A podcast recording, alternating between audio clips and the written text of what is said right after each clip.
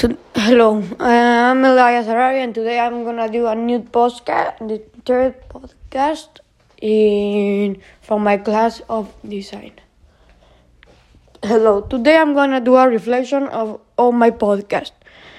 I think that in this podcast it was incredible, and we learned new things like how to do podcasts and the the new application Anchor. We learned it, and it was incredible. I think that it was a a good experience of, of life because if sometime or someone want to be uh, a people like that tell that tell stories or something, they can use this application. It's so good for do podcast. It's so easy. I think that in this and in this project that I do with the podcast, I think that I was open mind because I I learn a lot of things that I don't know, and I investigate of. I mm, learn about all my podcast new things.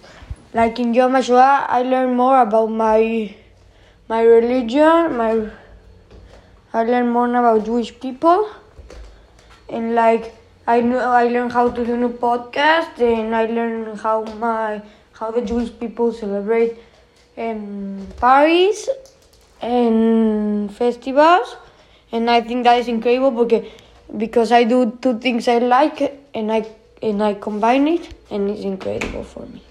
Thank you for listening and I think that I think that this application is so good and that's my reflection. Thank you for listening.